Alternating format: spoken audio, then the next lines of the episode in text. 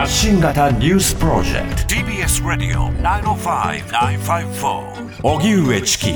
セッション当事者と考える宗教2世。エホバの証人の児童虐待。実態調査から見えたものとは。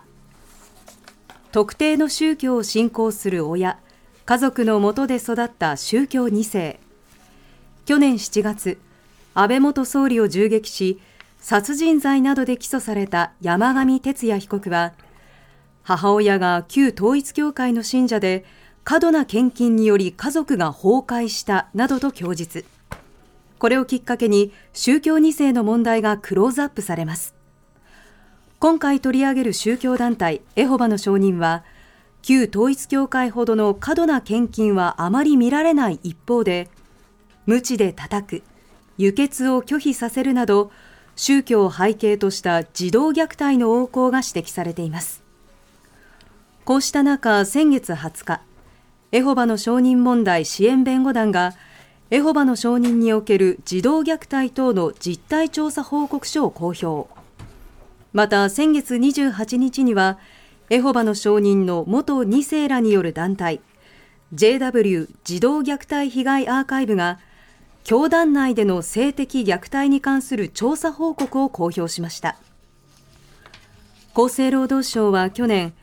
宗教を背景とした児童虐待への対応指針をまとめましたが今も教団側に改善の姿勢が見られない実態が浮き彫りとなりました。今日はエホバの証人において実際にどのような児童虐待が横行しているのか。被害者を救済するためにどのような対策が必要とされているのか支援者当事者の方々と考えます。では今日のゲストをご紹介します。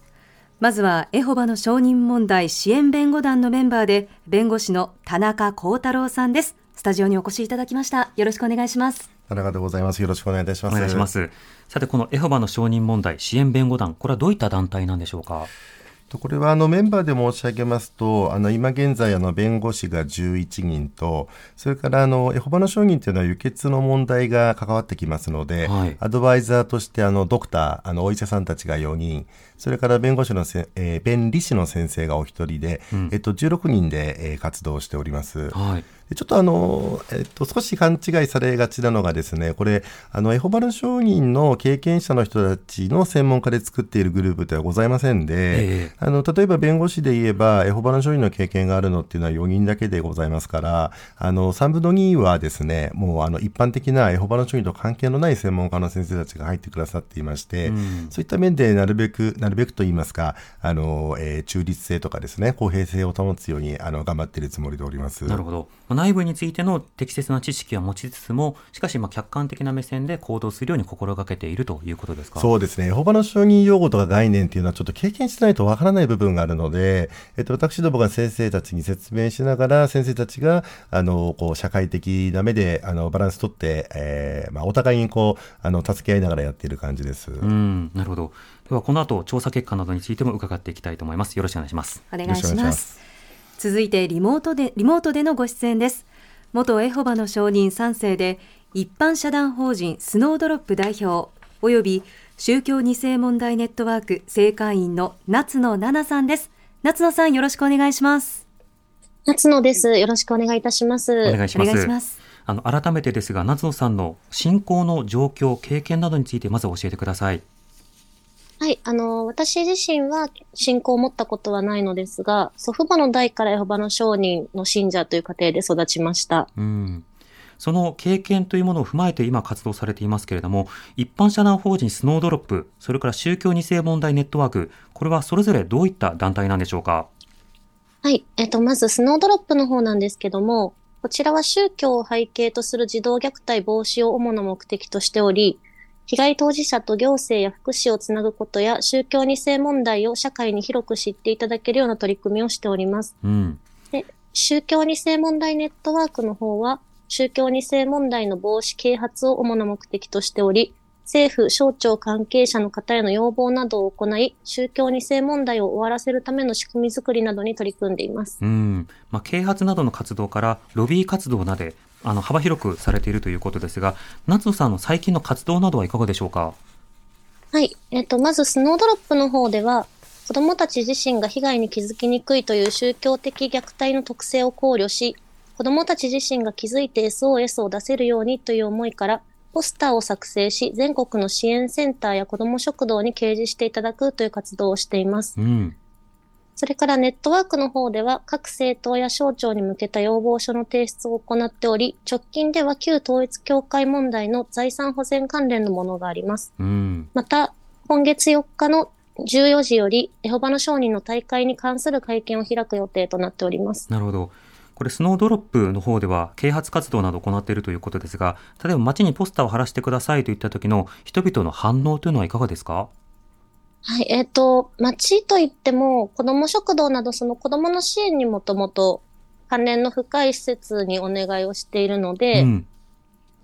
あの、興味を持っていただけて、お話も、その宗教二世問題というのがどういうものなのかっていうのをお話しさせていただく機会も多いです。うん、前向きに取り組んでくださる方もいらっしゃるんですね。うん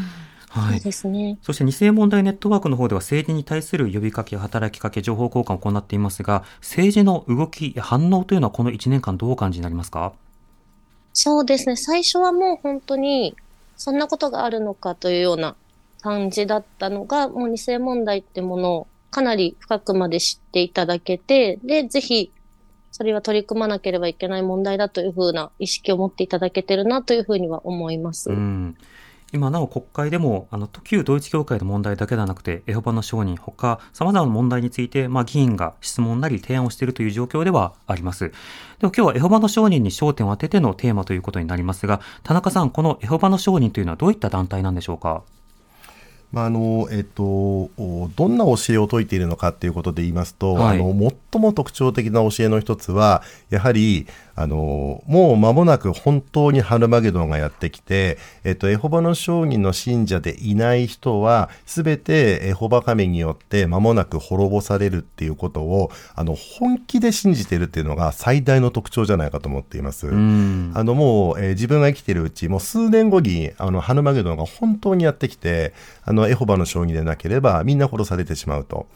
で、えっと、その時に、あの、エホバっていうのが正しいということが立証される。これが彼らの目的でございますので、うん、今、あの、えっと、エホバ問題とか、エホバ、エホバと言われますけれども、あの、エホバっていうのは、これ神様の名前でして、はい、彼らがエホバの証人っていうですね、言葉を使うっていうのは、あの、自分たちがそのエホバっていうのが正しいということを証明して、なので、えー、それによって、将来の滅びを生き残る。これが本当に起こると。うん、実際に起こると。現実に信じてるっていう。だからこの原理主義的で、あの、終末思想があるっていうのが最も大きな特徴じゃないかと思います。うんそうした考えから、ある種の世俗などから距離を取るというようなものが、あの本当に見られますが、田中さん、こちらはいかがでしょうか？そうですね、結局、あの、あの、間もなく、えー、この世の終わりが迫っているわけですから、一般社会の活動をしても意味がないっていうことと、それからもう一つは、あの、彼らは、あの、さっき言った通り、あの、原理主義者なんで純粋なんですよ。あの、本当にエホバのことを信じてるわけなんですよ。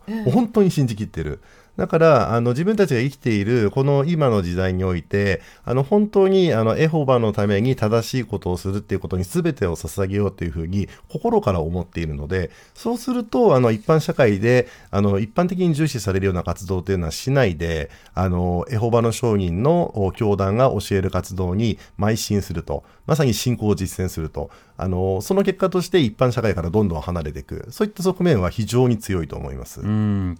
これ、夏野さん、例えば学校行事、あるいはその就職をしての働くという行為、こうした頃からも距離を取らされがちだということはよく聞きますが、この実態については夏野さん、いかがでしょうか？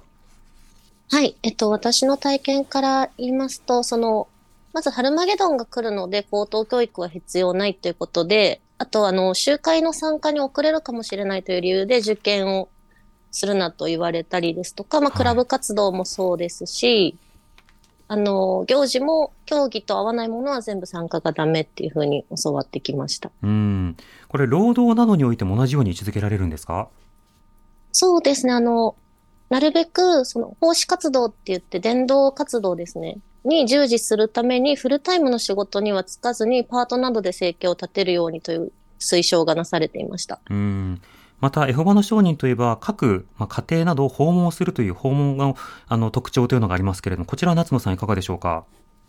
はい。あの、私も幼い頃から一軒一軒家を訪問して布教活動を行っていました。うん、なるほど。田中さん、こういったエホバの商人の活動、これはいつ頃からスタートしているものなんでしょうか？えっとですね、日本国内ですと、まあ、一回あの、えっと、第二次大戦の時にあの破壊されてしまったっていうのがあるので、日本で再開したのは大体1949年と言われてるんですけれども、はい、まあ、エホバの将棋っていうのはこの、えっと、世界中でものすごい活発に行われているものだっていう視点が非常に重要で、あの、このエホバの将棋の考えそのものっていうか、エホバの将棋自体が出来上がったのが1800 870年ぐらいなんですね。うん、で、えっと、実はこの点について私としてはあの今日強調したいなと思ってるんですけど、この1870年、つまりあの19世紀の終わりぐらいっていうのは、あのアメリカで、あの、なんていうかその、キリスト教のいろんな宗派の間で、あの、ブームみたいなのが起きた時期なんですね。はいあのー、もう本当にありていな言い方してしまいますと、もうノストラダムスの予言みたいな感じで、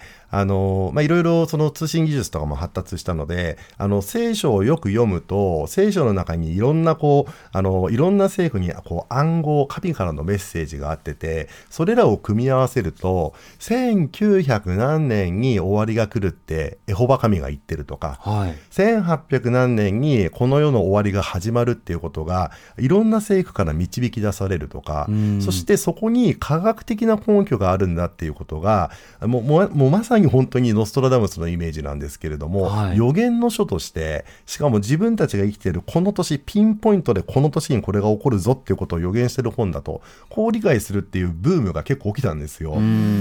ですので、エホバの証人以外にも同じようなあのことを言ってる宗教結構ありましたし、はい、あの今のエホバの証人が根幹としている距離も実は他の宗教がもともと言ってたものをあのもらってきてるものだったりするんですけれども、それでなぜかあの時の流れとともに、まあ、彼らが最も純粋だったからなのか、それとも他の要素からなのか、そこはわかりませんけれども、このですね、あの、えっ、ー、と、原理主義的であって、いろんな聖句を組み合わせて、科学的根拠を組み合わせると、ピンポイントで何年にこの世の終わりが始まるっていうことをあの言ってのけるっていうので、生き残ってさらにあの大きくなったあの数少ないっていうかおそらく唯一の宗教なんじゃないかなっていうふうに私は思っております。ですのでが近いと主張するわけですね。はい、あのそうです。ですので先ほどのあのハヌマゲドンが本当に起きるんだよって本気で信じてるっていうところを私ちょっと強調したんですけども、多くの方はなんでそんなこと信じるんだろうって、やっぱりでなんでこんな虐待するんだろうってあの信じてる理由は何なのって皆さんおっしゃると思うんですけれども、あの歴史を紐解いて、えーと、彼らがどうして発展していったのかを考えるとなるほどこれ真面目で、あの、ちょっと勉強したいし、あの、少しミステリアスなことに関心があって、誠実な人たちだったら、これは、まあ、信じるのもわかるよねっていう、あの、そういったスタートをして、で、えー、2023年の現在においても、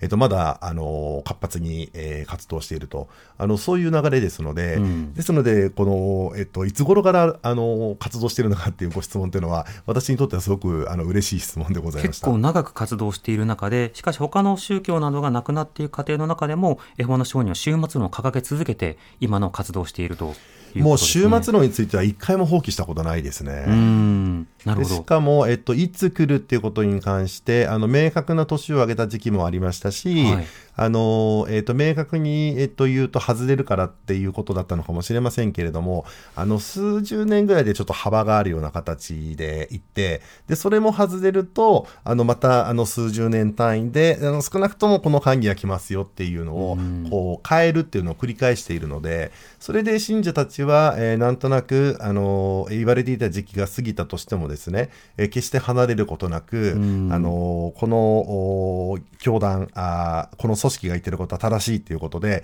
固く突き従ってきてるっていう部分が、あの、顕著に見られる、結構珍しい宗教だと思います。なるほど。夏野さん、あの、家庭の中では実際、この週末、その世界の終わりというのはどのように伝えられていたんですか？はい、えっと、小さい頃から子供向けのその出版物を使って、ハルマゲドンが来て、で、楽園に行くんだよっていうふうに教えられていて、もう家族全員本当にハルマゲドンが来るっていうふうに信じていました。うん、なるほど。ハルマゲドンが来た時に、こういった人間でないといけないよというような、そうした教育もあったんでしょうか？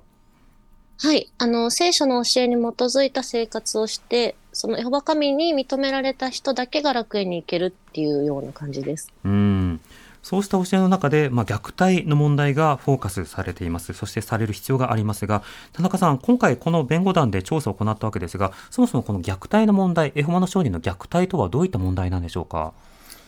そうですね、えー、っと、まあ、非常に広いので何とも言えないんですけれども、やはりあの昨年の12月にあの厚生労働省があの宗教的な信仰を背景としたとしても、こういった行為は虐待行為なんだということをあの改めてあの明確にしてくださいましたので、うん、えっと、私どもとしてはやはりあの、えっと、なんて言いますか、こう恣意的というかですね、あのこう主観的に虐待、虐待ってあの騒ぐのではなくて、あのまさにあの政府が示している指針に照らして虐待かどうかっていうことで、えー、と考えてまいりましたので、えー、調査をするにしても発言するにしても、この、えー、宗教虐待 Q&A、あの政府が考えるあの信仰を背景とする虐待っていうものについて、あの虐待として捉えて、えー、活動しております。うんそしてそれを経験した人がどれぐらいいるのかということを調査したということですが、今回どういった調査を行ったんですか？そうですね、えっとまあ今年の5月の2日から6月の30日、まあ、7月1日まで、えっと、ご回答いただいたデータであの集計をさせていただきましたけれども、あのこれはちょっとあの勘違いをあの避けたいと思いますけれどもあの虐待に遭われたのであればどういう虐待であったか教えてくださいっていうそういう尋ね方ではなくてですねあのエホバの証人に虐待があったかなかったかであったとしたらどのようなものであったかこういったものについて調査したいと思いますのであのエホバの証人に関わった方についてはどなたでもあのご参加くださいと,、えーと、こういった呼びかけをいたしました、うん、ですから現役の方とかですねあるいはあの、えーと、進行してなかったんだけれども、えーと周りで見ていたとか、まあ、こういったあの方々にも、えっとえー、広く呼びかけてご参加いただいたものでございました。うん、で、えっと、先ほど申し上げた通り、もう可能な限り信憑性があるものにしたいと思っておりましたので、あの質問の、えー、っと作り方、はい、えー、それから質問の投げかけ方、あと、えー、そのおかしな質問があ、おかしな回答が来たときにですね、あのそれをあの明らかに不合理であるということで弾けるようなあの仕組みの質問を入れるとか、うん、あの主にあの国立大学のあの大学院の、えー、先生を中心としてあの大学の教員の先生たち5人の方にあの質問の設定から最後の分析の結論評価のところまで手伝っていただきまして、はい、えーと、かなりあのなんと申しますかあ民間でやるにしてはあの、えーと、大規模であのかなり頑張ってあの、うん、やったというふうに思っております。この報告書にはどういった調査設計をしたのか、そしてこの調査自体にどういった限界があるのか、しかしその上でどういった意味があるのかまで丁寧に説明されておりますし、この調査の過程にも今言ったように、例えばなりすましとか適当に回答するあの回答者を弾くような仕組みというのも設けられているので、それを踏まえた上で分析がされると。当然ここにもその注釈は入っているわけですけれども、エホバの商人の経験者全員があのアンケート対象となって、そのうち何割がこういった経験をしたのかということを明らかにすることはできないわけですが、しかしながら少なくとも多くの人がこういった経験をしているのではないかというのことを、ま、考えることはできる、そうした調査にはなってますね。あのそのように思います。で、あのまさに言ってくださった通り、その旨の、えっと、限界とですね、限界がありながらも、しかしやはりあの全体を反映している可能性とか、えそういったものについての示唆もあのあるわけでございますので、うん、あの可能な限りあのこうフェアな形であの公表したつもりでございます。はいそうした中で、まずは輸血拒否、これについてま経験している方が、今回のアンケートの回答者の場合ですと、その8割、これは輸血拒否のカードを持っていた方ということになっています。まずこの輸血拒否のカード、これはどういったものなんですか、田中さん。これはもうあの輸血拒否カードというのは、あの便宜上、あの私どもがあの適切であると思って使っている言葉でございますけれども、まあ、エホバの将棋の信者の方で、えー、自分自身が意識を失った時とかに、あのえー、死に至るとしても、私は輸血を受け入れませんとか、あるいは、えっと、こういった、あの、えっと、ある種の、その、血液に、えー、関わりうる代替療法については、えっと、これを受けます、受けません。あるいは、そういったものについては、この人に任せますといったですね、まあ、事前に、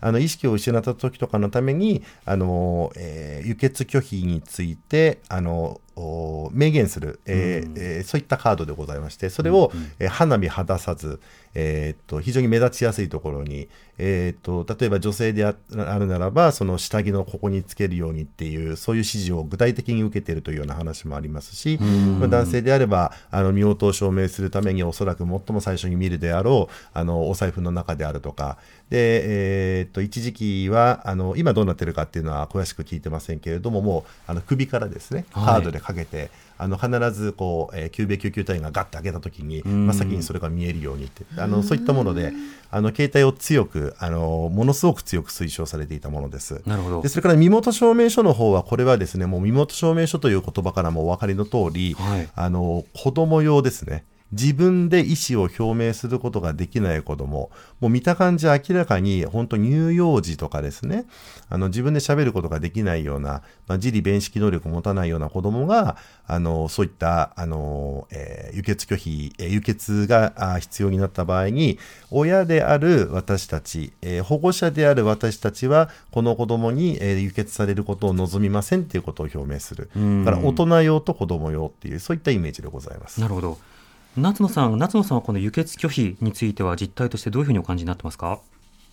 はい、あの、今、田中先生がおっしゃられた通り、あの、首から目立つような色の紐で、下着の上に来るようにかけていて、うん、で、年に一回その長老立ち会いのもとで集会の後、サインをするっていうふうにして更新していました。なるほど。今話が出た長老というのは、夏野さんどういった存在なんですか？あの、えっ、ー、と、エホバの商人は、その地区の中で回収っていう単位で集まっていて、はい、で、この輸血拒否カードの更新の際の立ち会う長老は、えっ、ー、と、その、その中でももう一つ単位の小さい群れっていう単位のをまとめている幹部になります。うん、なるほど。そうした中で田中さん、そもそもなぜこれ輸血拒否ということになるんでしょうか？これはですね、エホバの商人が輸血を拒否する理由っていうのは、もう聖書の中に、本当に、えっと、まあ、あの、いくつか出てきますけれども、エホバの主義はもう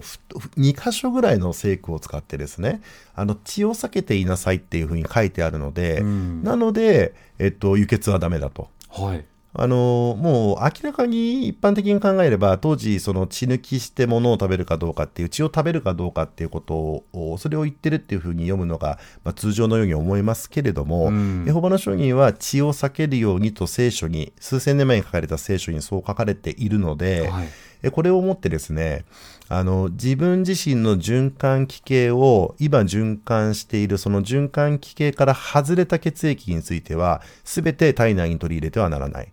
ですから、えっと、当たり前ですけど、えっと、血を食べるのもそうですけれども、輸血もそうなんですが、自分自身の血を手術の前に取っておいて、はいえー、それで危なくなった時に入れるっていう貯蔵式自己血輸血っていうのがありますけど、はい、それもダメだって言っています。一旦外に出てるから。一旦外に出て循環器系からもうあの外れてるのでだからダメだっていう話になって。で人工心肺とかはあの一旦体から出るんですけどその人工心肺の機械を循環器系だっていうふうに見なして OK っていうような説明がなされていて、はい、じゃあそれ誰が決めるんですかっていう話になると今の教団のトップがそう言っているので、あのそれで従いますっていう、そういう話になっていますなるほど、解釈を共同体で共有することになるわけですね。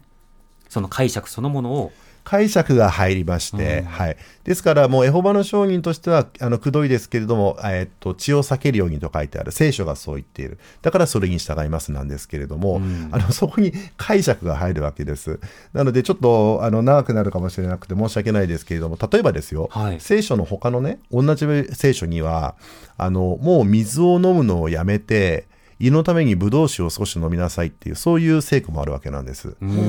だからもしその聖書の言葉をそのまま受け止めるのであれば水を飲んではいけないっていうことになりますし、はい、まあ、100歩譲ってあの、えっと、ブドウ酒とかワインをよく飲みなさいっていうふうにそういうふうに、えっと、捉える、えー、こともそうですよね。あの時期通り捉えてるからそうなんですって言ったらそうなりそうなんですけれども、はい、ただ、えっと、彼らは、えっと、そういう考えはしない。ですからまさにチキさんおっしゃった通りあの解釈が入るあのこれは非常にでかいですね。なるほど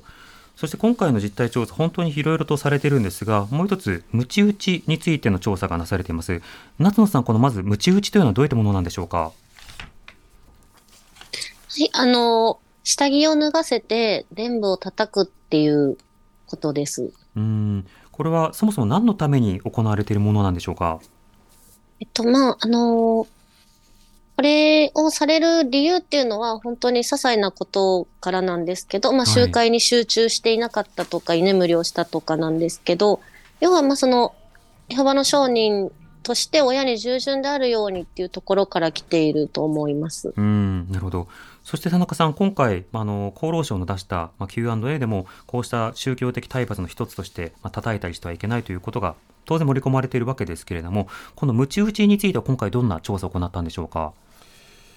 これはやっぱりあのムチ打ちっていうのはあれですね。あの世間の皆さんがあの本当に認知してくださるようになりましたけれども、はい、とはいえどれほど過酷でどれほど長期間行われてどれほどのダメージを受けたかっていうことがもうあのもうあの報道ではですねあの全然伝わりきらないというところがありますので、うん、えっと、まず第一に、まあ、どういった類型のことが何歳ぐらいから行われてえー、無知される時に前後にどういうことが行われて、どれほど、その、えっと、痛みもそうですけれども、あの、心理的にですね、子供の心をどれだけ蝕んで、ん。あの、親子関係をどこまで、あの、破壊するものなのであるかって、そういったところについて、あの、いろいろ浮き彫りになったというのが一つ、あの、思っていますし、で、もう一つは、やっぱり教団の関与、教団の指示、はい教団が言ってたからこれがあったのではないかと。あのそういった点についてあの調査をいたしました。うん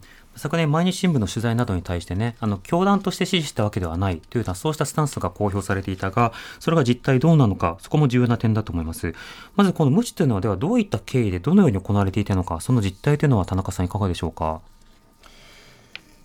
どういった経緯で行われてたかっていうと本当難しいですけれども例えばもう1950年代のあのエホバの証人のその教科書みたいなあの物見の塔という雑誌にですねもう明確にその、えっと、子供のお尻をあの棒を使ってこう叩くようにというあのこういった指示が出ておりますから、やっぱりあの、えー、かなり初期の時期から、えー、出版物を通じてですねあのもう痛みを与えなければいけないというふうに書かれているあの出版物も多ございますのではい、でちょっとあの難しいのはエホバの商人の出版物の中にもあの感情に任せてはなりませんとかあの愛情を持ってやれなければなりませんとかこう結構こうカウンターというかですね玉虫入りの玉虫色の言葉もあるんですけれども。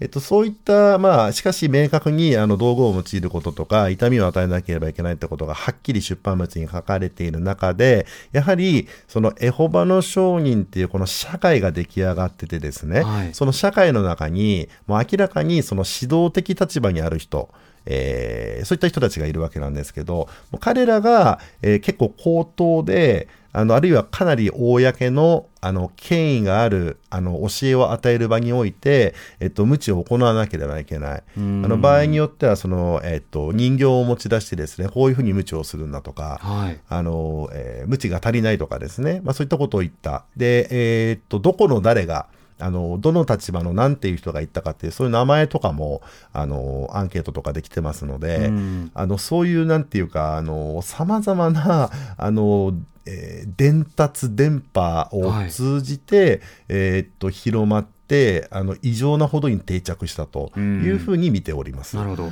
これが集団的組織的であったということはアンケートからもいくつか浮き彫りになるんですが、まあ、例えばなぜ無知をするのかという質問に対して集会や大会で経験が話されるなど無知をするよう示唆暗示を受けた。これが66.7%回答者のね。でそれから周囲の信者が無知をするように促した。これが63.0%また出版物に記載されていた。これが57.8%また王国会館大会ホールに無知無知用の部屋があった。これが41.5%ということになります。夏野さん、この王国会館、あるいは大会ホール、これはどういったものなんでしょうか？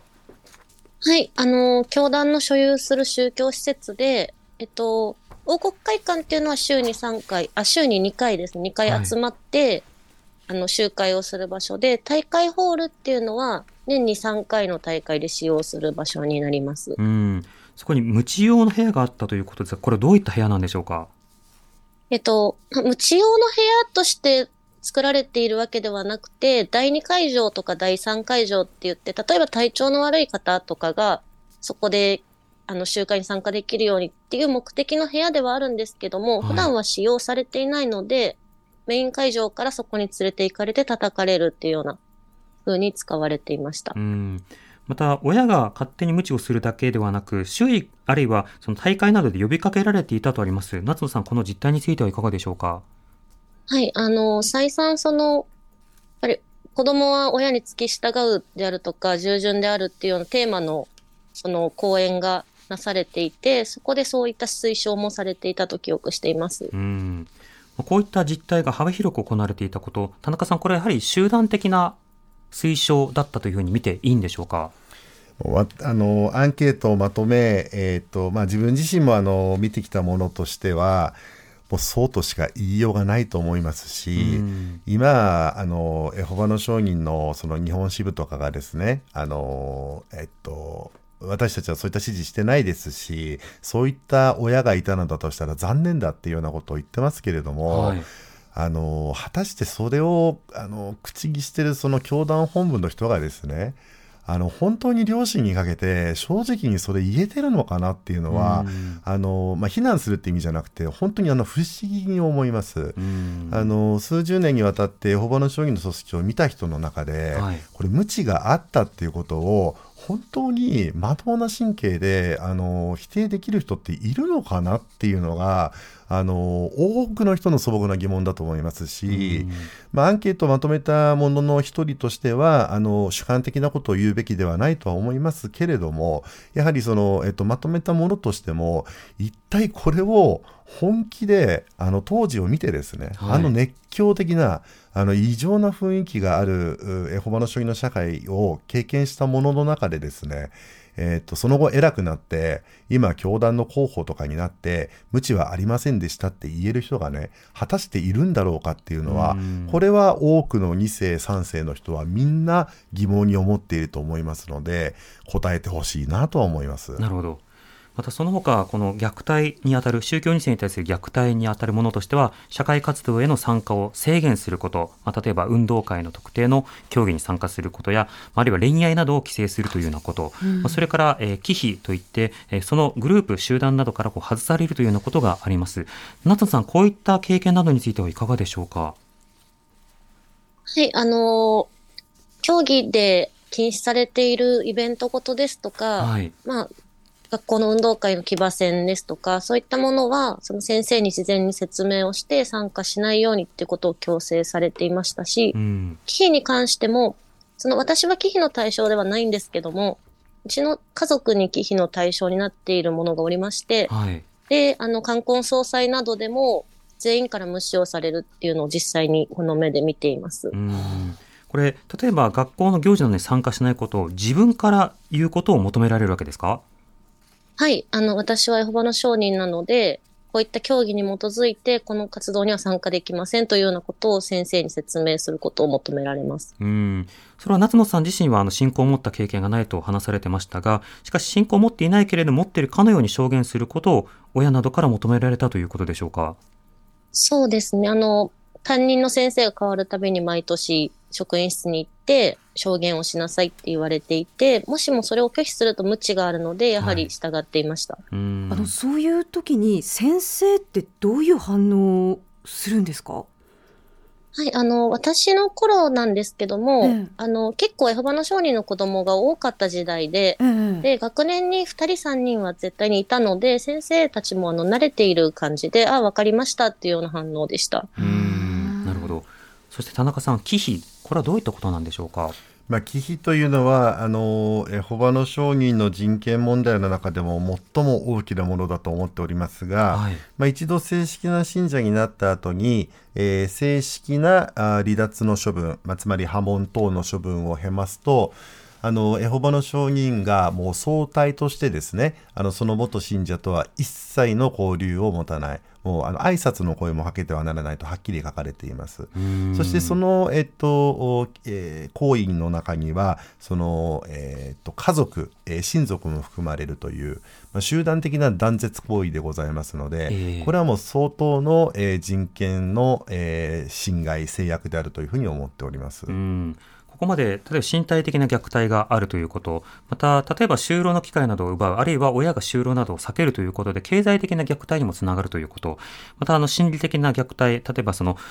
これからアルマゲドンが来るんであるとか、あるいはその今後他の人たちと関わっていけないというような関係性にまで関わるような虐待があるということも説明されました。そして恋愛の自由、まあ、進学の自由、いろんなものが制限されており、なおかつ忌避、要は特殊なコミュニティで育てた上に、そこから場合によってはこう強制的に離脱され、まあ、親族などのネットワークからまあ切り離されると、こういった状況にあるということがお話しされました。ではこうした実態を踏まえてどういった議論が必要なのか伺っていきたいと思います。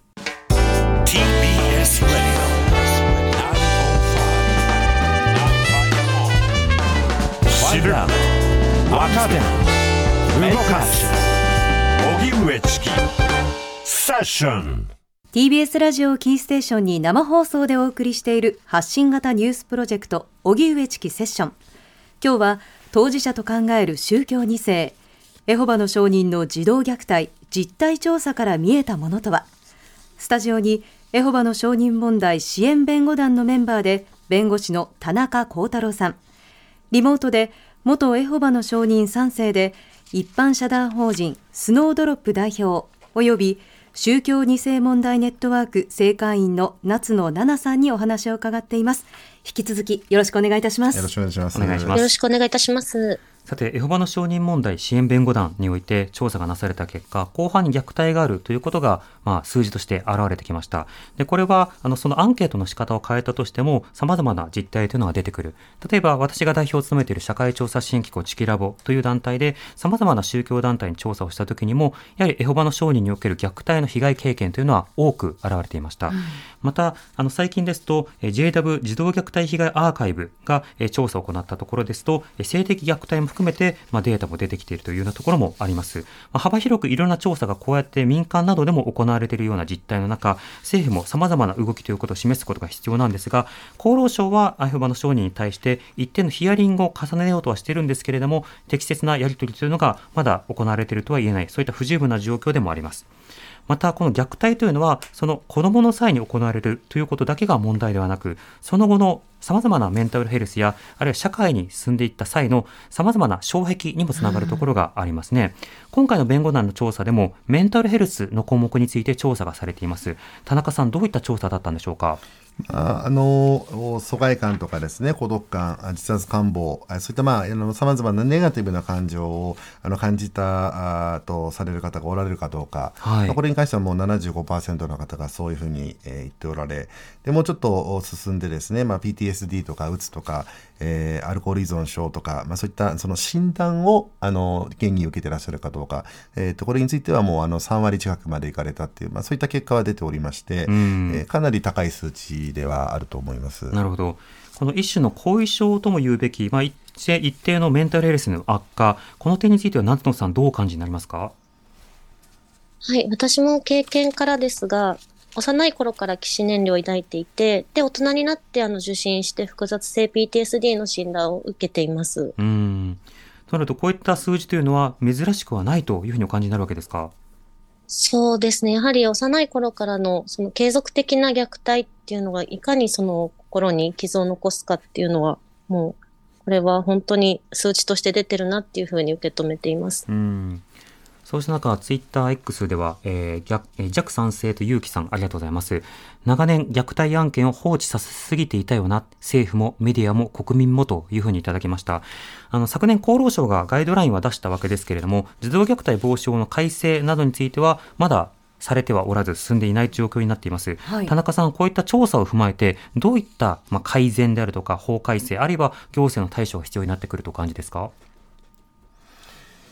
まあ、やはり法改正に関して言うと、あの、えっ、と、もう様々なところで指摘されていますけれども、あの、まさかね、その児童虐待防止法を作った時に、あの、極めて強力な第三者、組織体としての第三者、えっ、ー、と、しかもその宗教団体みたいなですね、あの、数十万人の家庭に、あの、影響をもう一律に及ぼせる、えっ、ー、と、そういったものが、あその児童虐待を推進するっていう、あの、そういったことっていうのは、あの、リポート的に多分もうあの誰も考えなかった時代だったと思われますので、うん、ただあの、えーと、情報化が進んで、えーと、そういったことが見られるっていうことなのであれば、まあ、あのそうしたあその、えー、児童虐待の主体を誰にするのかっていうことについての改正、まあ、これはもう多くの知識人の方があの口を揃えて言っておられることですので、はい、あの引き続き進めていただきたいなというふうには思います。うん、やはりその今のまあ、虐待防止法というのは親子の関係の中で生じるものだということが想定されているわけですけれども実態としては第三者などによる推奨とか示唆とか強さとか、まあ、圧力とかそうしたものが行われている実態について法律もまあ想定することが必要ではないかということになるわけですね。そういうことですね、うん、夏野さんこの点についてはいかがでしょうか？